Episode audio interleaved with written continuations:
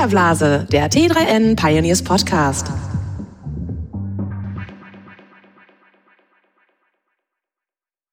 Herzlich willkommen zu einer neuen Folge des T3N Filterblase Podcasts. Ich bin heute in Gütersloh am Nabel der Welt sozusagen, aber das ist, hat einen bestimmten Grund und zwar ist das ja der Hauptsitz von Bertelsmann und zu Gast ist Sebastian Thun, Gründer von Udacity und äh, ja, bekannter Forscher auch im Bereich KI, autonomes Fahren. Du warst mal bei Google und äh, du bist in Gütersloh bei Bertelsmann gesitzt und Bertelsmann hat in Udacity investiert. Das also, ist korrekt. Ja. Ich freue mich auf deinen Podcast zu sein. Ja, wir freuen uns auch sehr, dass du dir Zeit nimmst. Ich wollte ein bisschen über Udacity erstmal sprechen. Warum hat denn äh, Bertelsmann damals äh, investiert? Das war ja 2015, glaube ich, in Udacity. Bertelsmann äh, versucht natürlich bei den neuen Medien, und neuen Techniken mit dabei zu sein und wir haben in Bertelsmann einen wirklich tollen Partner.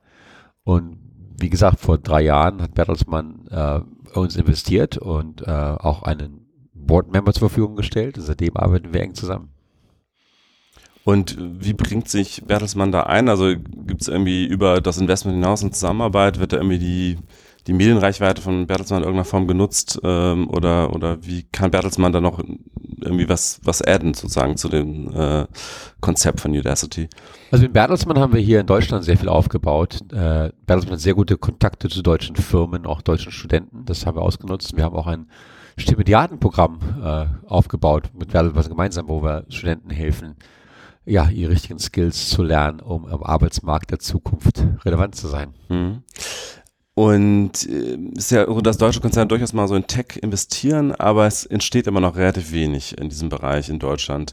Ähm, würdest du sagen, dass sowas wie Udacity heute in Deutschland entstehen könnte oder musstest du dafür eigentlich in die USA gehen, aber das funktioniert? Erstmal glaube ich, dass Deutschland nicht sein Licht unter den Scheffel stellen sollte. Es ist eines der innovativsten Länder der Welt überhaupt und auch generell glaube ich, dass Deutschland toll dasteht im internationalen Vergleich.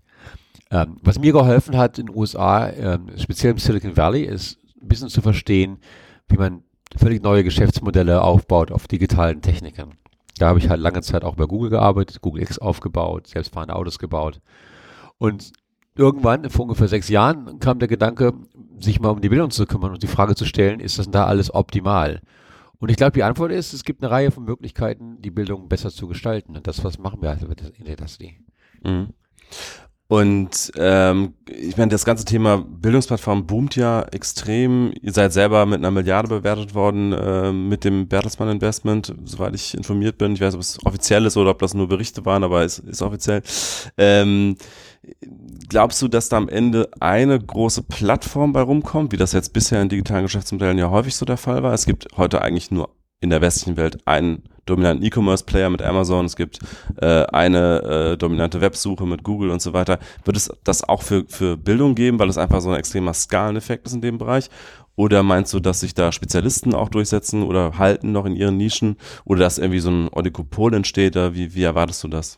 Also im Bereich von äh, Ausbildung im, im Tech-Sektor, von Künstliche Intelligenz zu Android, zu Mobile, zu hin bis zu Themen wie Self-Driving Car und fliegende Autos, da ist Udacity die einzige Adresse. Und was wir erreicht haben, ist quasi, dass wir global agieren. Wir haben also Lernende in China, in Indien, in all Europa, in Brasilien, in, in Mexiko, in quasi allen Ländern. Mhm. Und das, was uns dabei halt hilft, ist die digitale Plattform, die wir aufgebaut haben, dass wir sozusagen gleichzeitig in vielen Ländern aktiv sein können. Äh, für die Bildungssektor schlechthin, glaube ich, wird es eine Menge von Lösungen geben, eine Menge von Anbietern geben. Also es gibt Grundschulen und Hauptschulen und Gymnasien und Universitäten und die werden nicht einfach so verschwinden. Ähm, ich denke, was wir hauptsächlich durch, durch das die erreichen können, ist, dass wir auch Leute ansprechen können, die bisher quasi ausgeschlossen sind, die eigentlich keinen äh, Stuhl am Tisch haben. Zum Beispiel haben wir jede Menge äh, Lernenden im Mittleren Osten. Wir haben viele Frauen in Saudi-Arabien, die uns äh, neue Skills lernen und neue Jobs bekommen die bisher nicht in der Lage gewesen wären, an eine Top-Universität zu kommen. Mhm. Gut, aber ich spreche jetzt sozusagen ähm, nicht von Bildung insgesamt, natürlich wird es da kein Monopol geben, aber von einer digitalen Lernplattform. Also äh, das klingt ja schon so ein bisschen so, wie du es beschreibst, dass du davon ausgehst, dass im Grunde nur Udacity als einziger wirklich großer Player in dem Bereich, in der westlichen Welt zumindest, überbleibt, oder? Ich glaube, dass es, ja, dass es relativ wenige Players übrig bleiben werden vielleicht nicht gerade einer oder zwei, vielleicht auch fünf, Mhm. weil es ja auch im Digitalbereich jede Menge Spezialisierungen gibt. Und Udacity hat sich ja sehr stark auf einen Sub Untersektor spezialisiert, nämlich die Tech Education. Mhm. Aber es gibt ja auch sowas wie medizinische Ausbildung oder, Mhm. oder, oder handelstechnische Ausbildung. Äh, Im Großen und Ganzen glaube ich schon, dass es, dass es nicht mehr so sein wird, dass man dann auch tausende von verschiedenen Institutionen hat, weil am Ende werden a- wenige Spieler in der Lage sein, wirklich guten Content herzustellen und gute Ausbildung herzustellen und durch digitale Verbreitung das Ganze weltweit zu machen. Mhm. Einer eurer Konkurrenten, Udemy, äh, fällt jetzt in letzter Zeit ein bisschen auf durch so eine Discounter-Strategie, habe ich gesehen. Die bieten jetzt äh, massenhaft äh, Kurse für 10 Dollar an. Ähm, wird es da eine Reaktion drauf geben? Ich glaube, eure Kurse sind eigentlich überwiegend immer noch eher so im Bereich äh, 1000 Dollar oder sowas. Ähm, wird es da irgendwie so ein bisschen Race to the Bottom geben oder wie, wie siehst du den Markt da? Also ich sehe Ausbildung eigentlich als mehr an als der Zugriff von auf Kursmaterialien. Und ähm, was viele andere Firmen in dem Sektor machen, ist einfach Materialien zur Verfügung zu stellen und, und dafür auch, auch, auch Geld zu nehmen. Ich glaube, äh, es gibt auch eine Menge kostenlose Materialien. Die, zum größten Teil sind die Materialien auf Udacity kostenlos verfügbar, Mhm. sind auch auf YouTube kostenlos verfügbar. Aber Ausbildung ist sehr viel mehr. Ausbildung bedeutet, dass man einen Mentor hat, dass man äh, ein Ziel sich setzt, dass man äh, auch für seine eigenen Arbeit ein Feedback bekommt, dass man seine qualifizierte Person einem helfen, besser zu werden. Und in Udacity, wenn man sich dort als Student einzeichnet und bewirbt, dann hat man tatsächlich jemand an der Hand, der einem hilft und man kriegt äh, also direktes Feedback auf die eigenen Arbeiten. Und ich sehe halt nicht, wie das mit 10 Dollar im Monat zu machen wäre. Mhm. Aber ich glaube auch, wichtiger als die Kosten der Ausbildung ist wirklich die Zeit, die man da reinsteckt. Wenn jemand in Udacity sich richtig engagiert, dann steckt die Person 10 bis 20 Stunden pro Woche rein, vielleicht ein halbes Jahr lang und kann dann einfach einen Job bekommen, der sonst überhaupt gar nicht möglich gewesen ist. Mhm. Und wir versuchen natürlich sehr kostengünstig zu arbeiten. Wir sind sehr viel billiger als amerikanische Top-Universitäten. Wir sind sehr viel billiger als Bootcamps.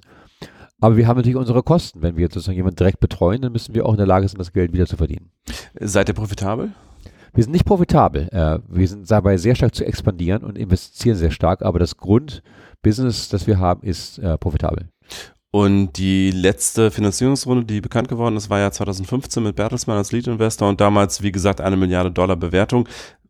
Kannst du abschätzen, wo die Bewertung jetzt liegen würde? Äh, Da, da das ist wahrscheinlich- einfach Spekulation Ja. und das zweite, muss ich ehrlich sagen, das interessiert mich nicht.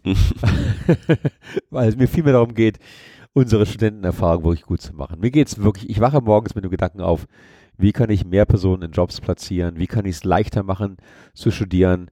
Ähm, wenn man sich ausbilden lassen möchte, ist immer auch eine gewisse Schwierigkeit dabei, weil das was Neues ist. Ne? Wir haben dieses Saying, uh, you don't lose weight by watching somebody else exercise, you have to exercise yourself. Also man muss sich selbst betätigen, das ist Arbeit.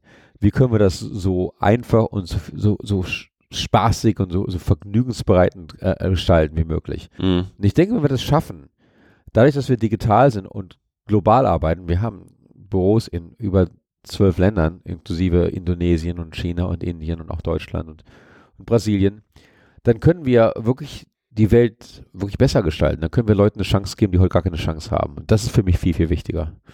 Erhebt ihr denn, was die Motivation der Leute ist, die mitmachen? Also geht's da in, denen in erster Linie um die Karriere oder äh, wie sind so die, Motivation, die Motivationslage der meisten Teilnehmer? Also für Udacity, die meisten Teilnehmer wollen sich entweder beruflich fortentwickeln durch eine Beförderung oder auch durch einen neuen Job.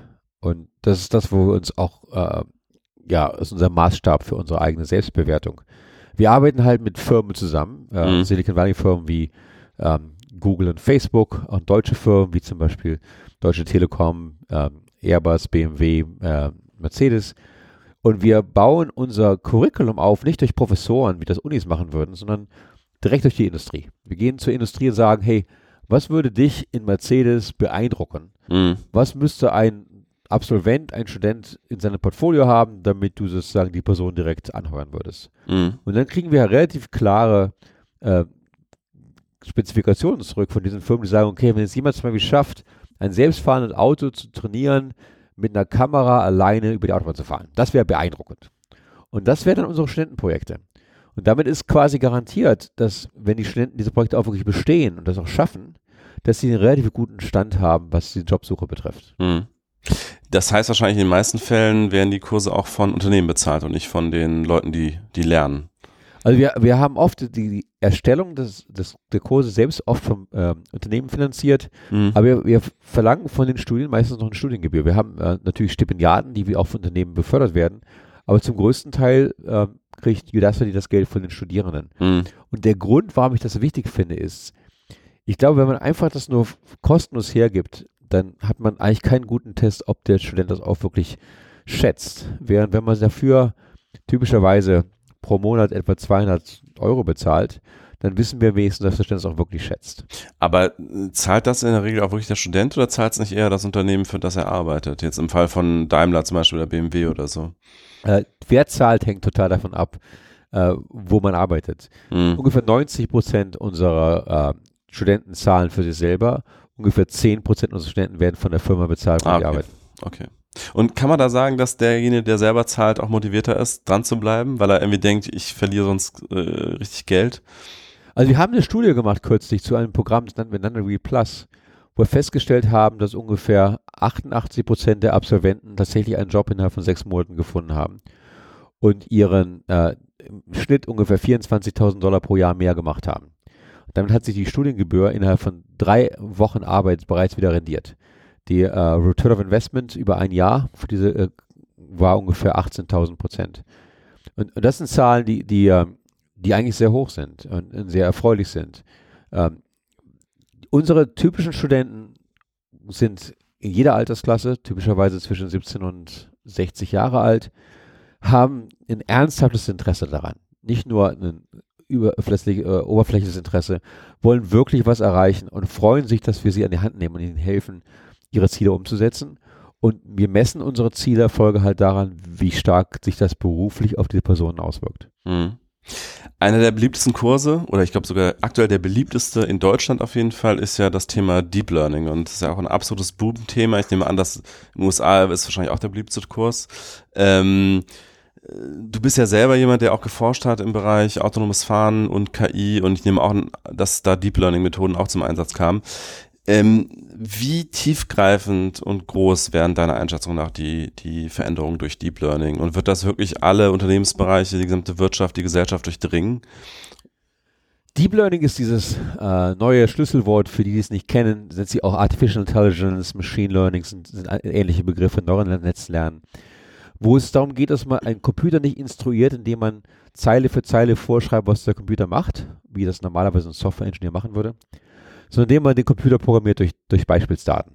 Ja, zum Beispiel haben wir letztlich eine, eine Studie gehabt letztes Jahr, wo wir einen Computer instruiert haben, Hautkrebs zu erkennen. Und nach 130.000 Bildern war der Computer mit Deep Learning in der Lage, den Hautkrebs besser zu erkennen, als es die besten menschlichen Dermatologen machen können. Wir haben andere Beispiele, wo wir Deep Learning einsetzen, zum Beispiel um Online-Sales äh, zu unterstützen, wo nach einem Monat lernen die Effizienz von Sales Agents um Faktor 3 höher wird durch Deep Learning. Und das sind nur Beispiele in der Oberfläche. Deep Learning wird im Prinzip äh, den Computer ermöglichen, quasi alle repetitive Arbeit des Menschen zu übernehmen. Und da die meiste Arbeit unserer Arbeit repetitiv ist, äh, wird der Großteil der Arbeit vom Computer übernommen werden können, was eine positive Sache ist in meiner Auffassung.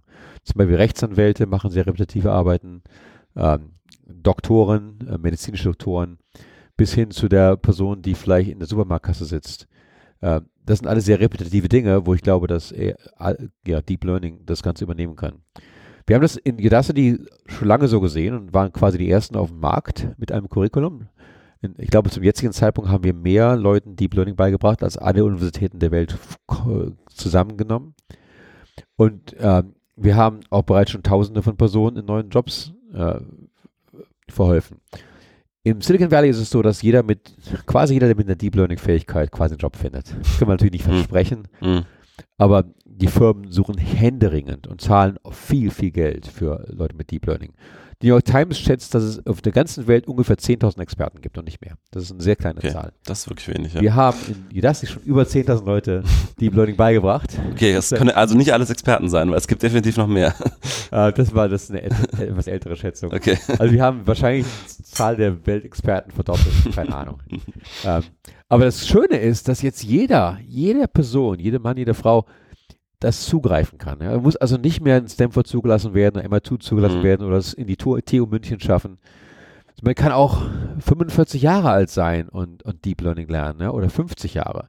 Und es gibt eine Menge wirklich gute Ingenieure, die 50 Jahre alt sind und die Deep Learning deswegen nicht kennen, weil vor 30 Jahren, als sie ihre Ausbildung gemacht haben, das Deep Learning-Thema einfach noch nicht gab. In fact, Mhm.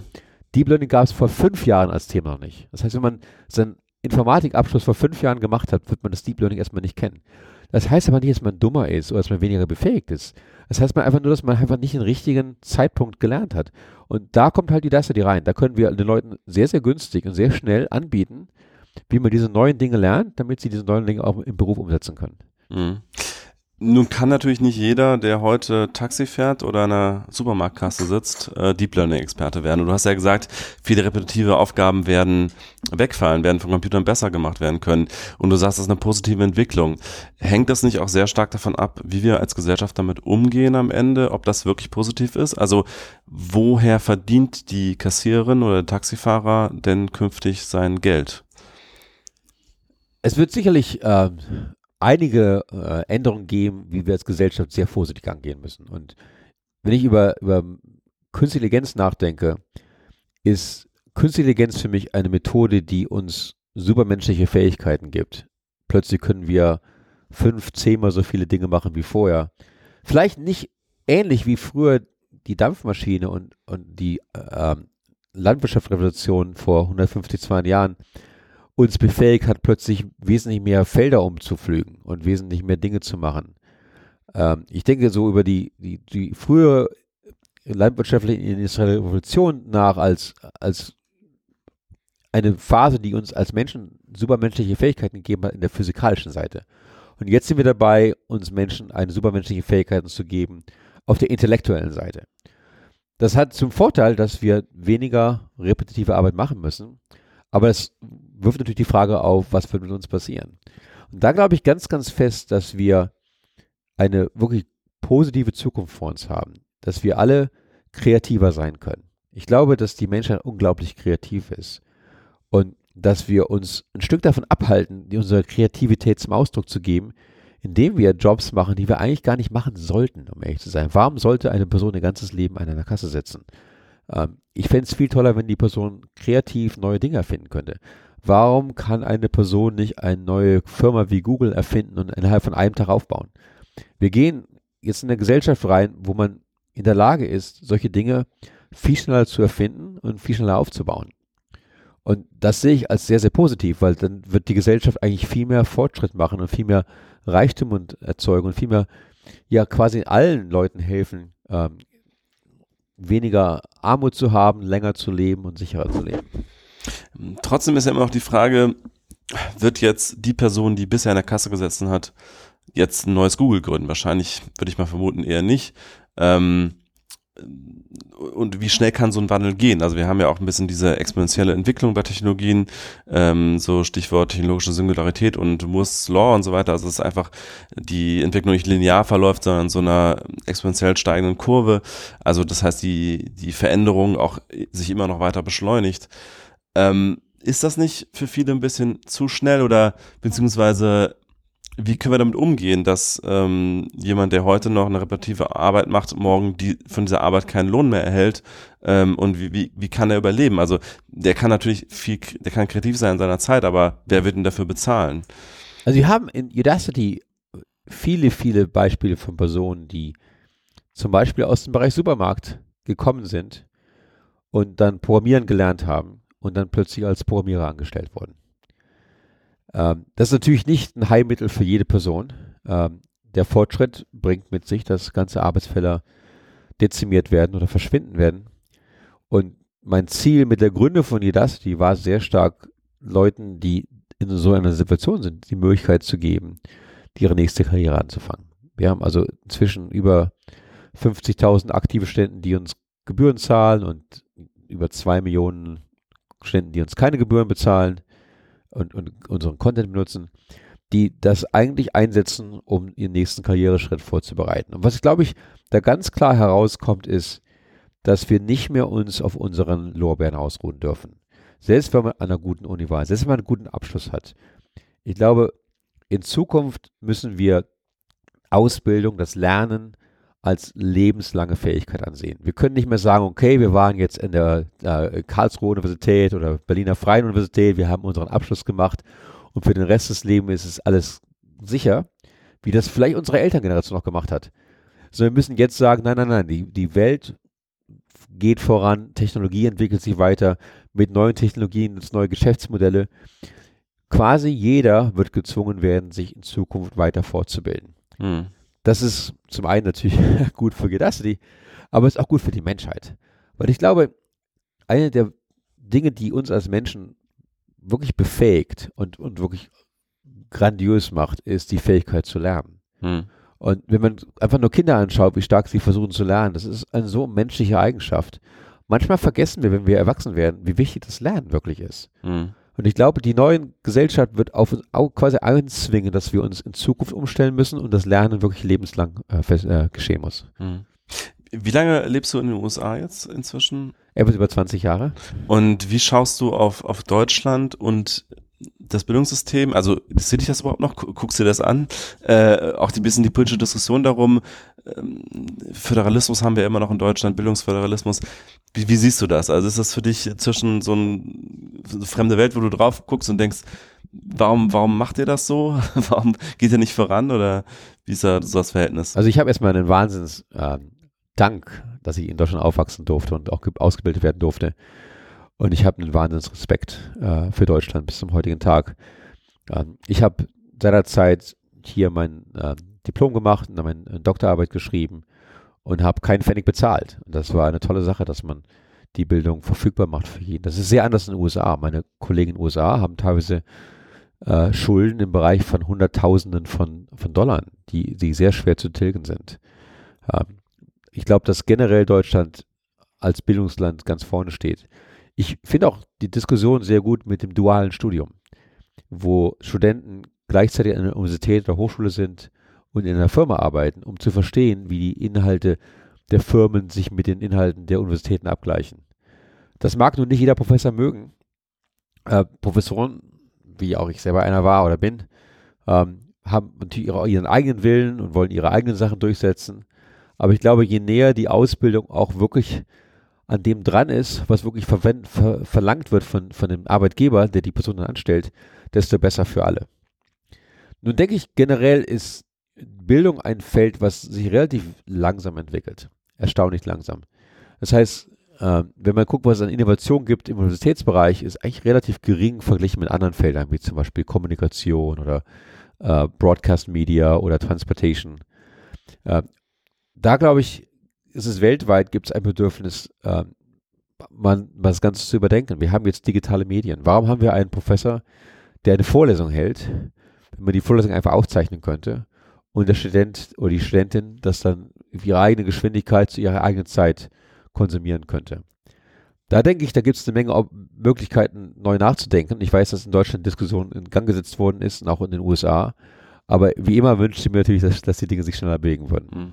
Wobei es gibt ja auch Argumente dafür, dass man sagt, naja, die Aufmerksamkeitsspanne einer Person ist vielleicht höher, wenn sie im Hörsaal sitzt und den äh, Lehrenden vor sich sieht, äh, den Dozenten, und ähm, der bekommt auch mit, ob man jetzt irgendwie aufmerksam zuhört oder auf seinen Bildschirm starrt und irgendwas anderes macht. Also gibt ja auch durchaus noch andere Faktoren als, als so ähm, in der eigenen Zeit lernen, äh, was jetzt für digitale Plattformen spricht. In, in Udacity und in, in, in, Silicon Valley generell sind wir wirklich besessen mit dem Auswerten von Daten. Mhm. Ähm, wir haben eigentlich, wenn wir neue Dinge aufbauen, vielleicht die wichtigste Sache, die man überhaupt haben muss als Entrepreneur, als, als Firmenchef, ist die Offenheit, dass man einfach falsch liegen kann.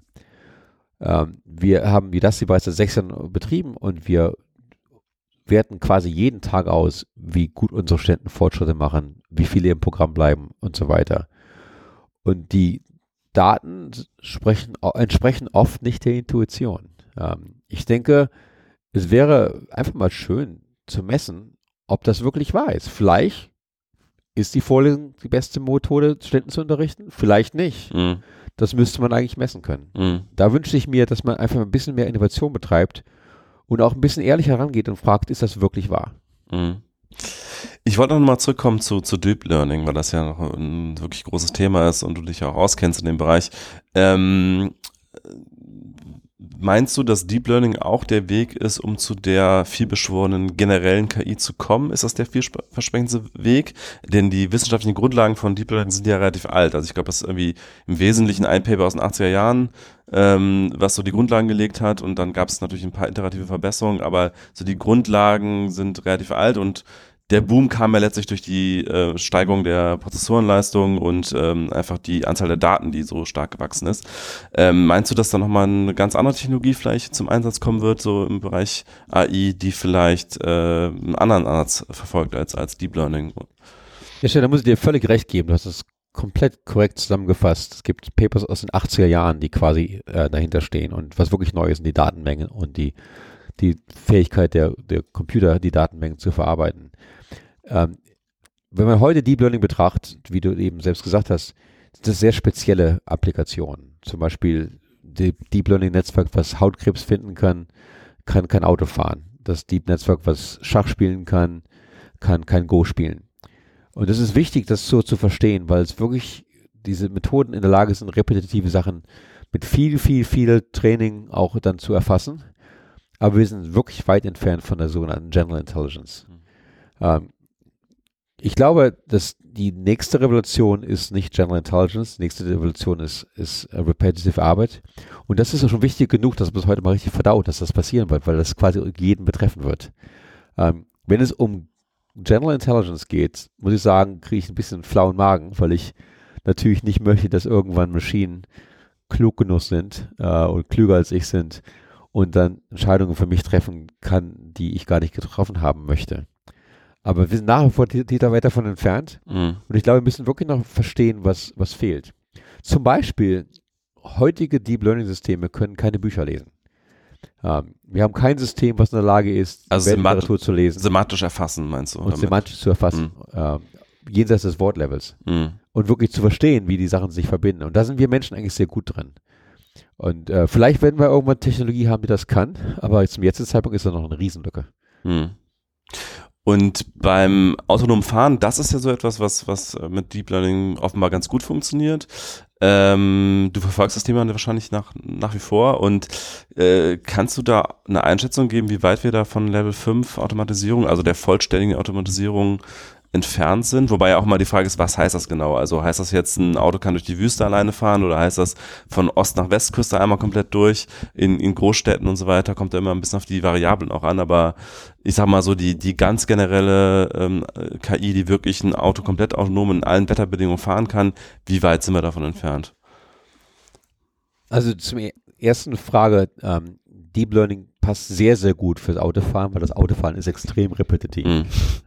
Also es gibt fast wenige Sachen, die wir täglich machen, die, die, die so repetitiv sind, das Autofahren. Ja, wir können das quasi halbmüde, teilweise auch betrunken fahren. Ne? Ist, nicht zu empfehlen, aber. Nicht zu empfehlen, aber als möglich passiert.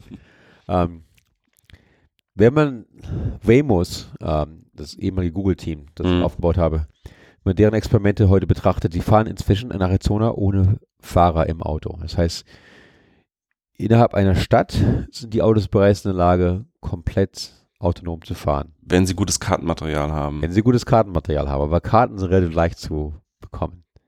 Aber da ist, könnte sich auch Fehler einschleichen. Ne? Also das Kartenmaterial, darauf, darauf sollte man sich vielleicht nicht komplett verlassen. Das ist richtig. Und Google hat auch selbst unter meiner Zeit sehr stark daran gearbeitet, solche Abweichungen zu erkennen und dementsprechend mhm. anzugehen. Mhm. Und die sind quasi auf dem Level 5 heutzutage. Vielleicht nicht auf der weltweit, vielleicht nicht äh, durch die ganze USA, mhm. aber innerhalb einer Stadt äh, ist Google soweit. Und wenn dann das nicht glauben sollte, dann lass, gibt man Google noch ein weiteres Jahr und dann werden sie da sein. Ähm, das heißt, das selbstfahrende Autoproblem ist quasi gelöst. Das heißt, du gehst auch davon aus, wobei du ja vielleicht nicht ganz neutral bist, aber du gehst davon aus, dass Google da am weitesten oder Waymo äh, im Vergleich zu auch den deutschen Herstellern oder Tesla oder Apple oder wer auch immer noch an diesem Thema forscht.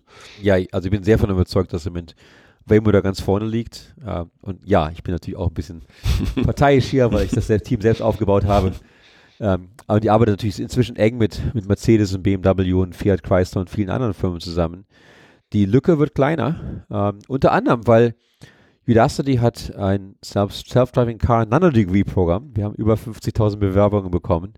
Und wir haben inzwischen massiv Leute platziert in Firmen wie Ford und BMW und Mercedes und, und viele anderen.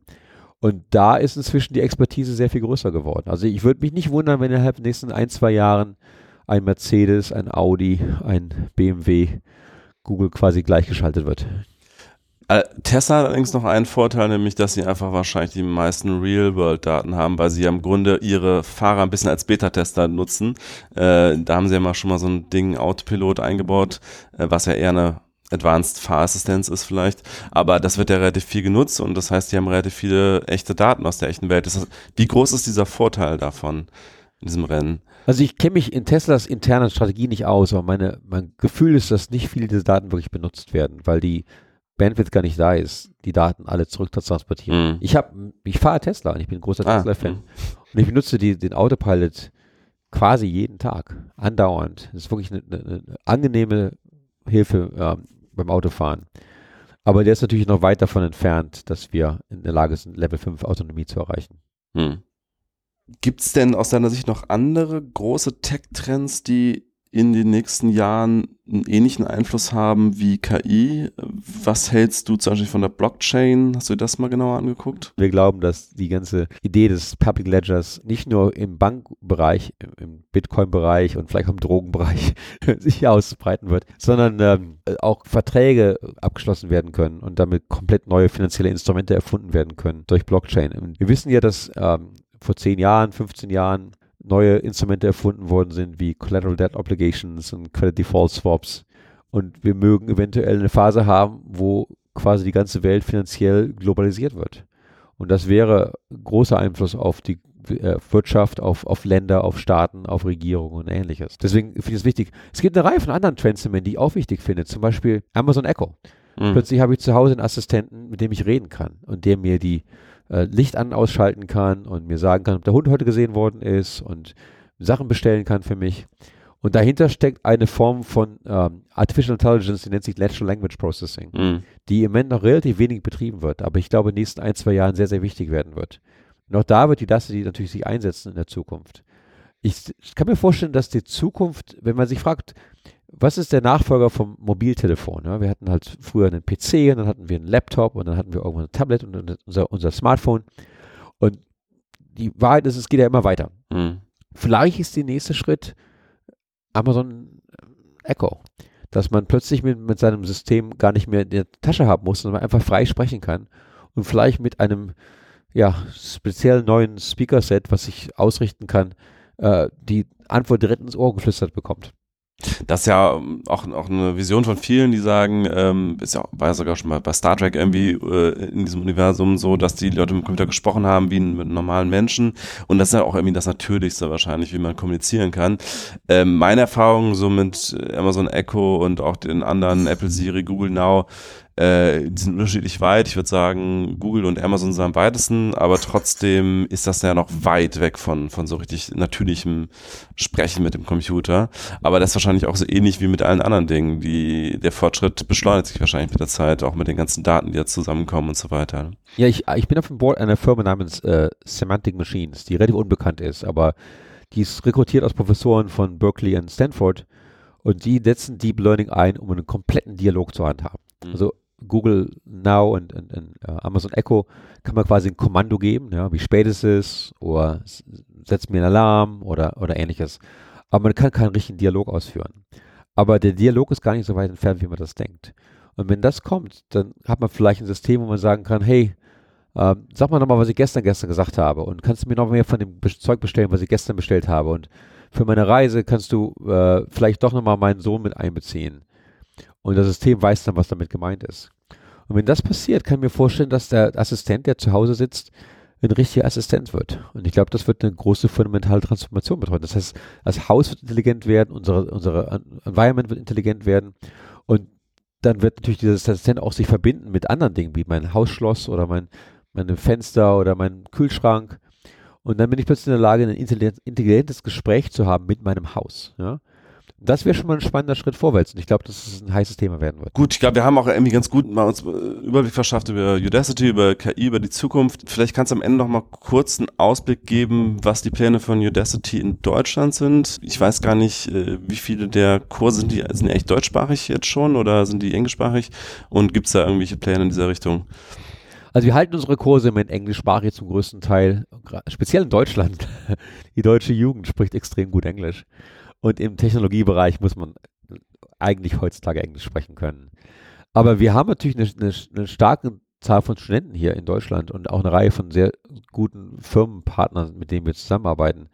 Ähm, mein Wunsch wäre, dass wir quasi allen Deutschen und auch allen Flüchtlingen in Deutschland die Chance geben, quasi in einem Job, Silicon Valley ähnlichen Job arbeiten zu können. Es gibt einen Wahnsinnsbedarf zum Beispiel von Deep Learning Experts in der deutschen Industrie, von der Telecommunication Industrie bis hin zur automotiven Industrie.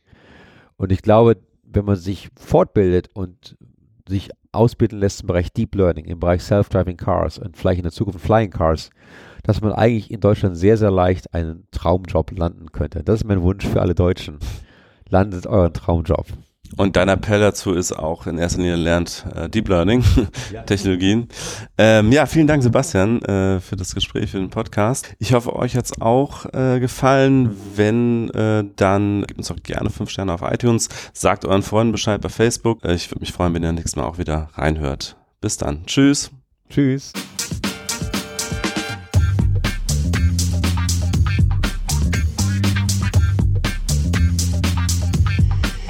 Filterblase, der T3N Pioneers Podcast.